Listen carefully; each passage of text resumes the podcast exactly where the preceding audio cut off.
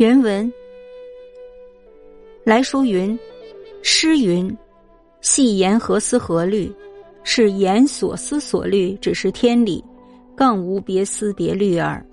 非谓无思无虑也。心之本体即是天理，有何可思虑得？学者用功，虽千思万虑，只是要复他本体，不是以思意去安排思索出来。若安排思索。”便是自私用智矣。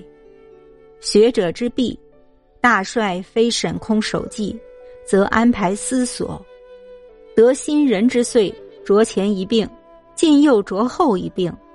但思索亦是良知发用，并与私意安排者何所取别？恐认贼作子，惑而不知也。思曰睿，睿作圣。心之观则思，思则得之。思其可少乎？审空守纪与安排思索，正是自私用智，其为丧失良知一也。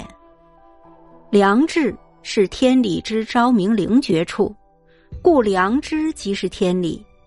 思是良知之发用，若是良知发用之思，则所思莫非天理矣。良知发用之思，自然明白简易，良知亦自能知得。若是私意安排之思，自是纷纭劳扰，良知亦自会分别得。盖思之是非邪正，良知无有不自知者，所以认贼作子，正是致知之学不明，不知在良知上体认之耳。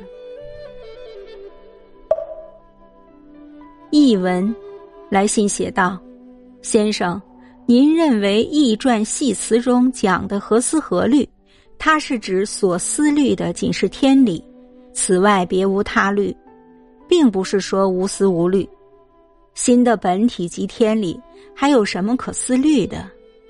学者的功夫虽千丝万缕，也只是要恢复他的本体，并不是靠思意去安排思考一个什么出来。”若去安排思考，也就是自私弄智了。学者的弊病，多数不是死守空寂，就是去安排思考。我在新乙到壬午期间，明正德十六年到嘉靖元年，即一五二一至一五二二年，犯有前一种毛病，最近又犯有后一种毛病。但是思考也是良知的作用。他与凭私意去安排的情况有什么区分呢？我忧虑自己认贼作子，因受迷惑而不知道其间的区别。思曰睿，睿作圣。心之观则思，思则得之。可见，思怎么会没有呢？死守空寂与安排思考，正是自私弄智。他们同样都丢弃了良知。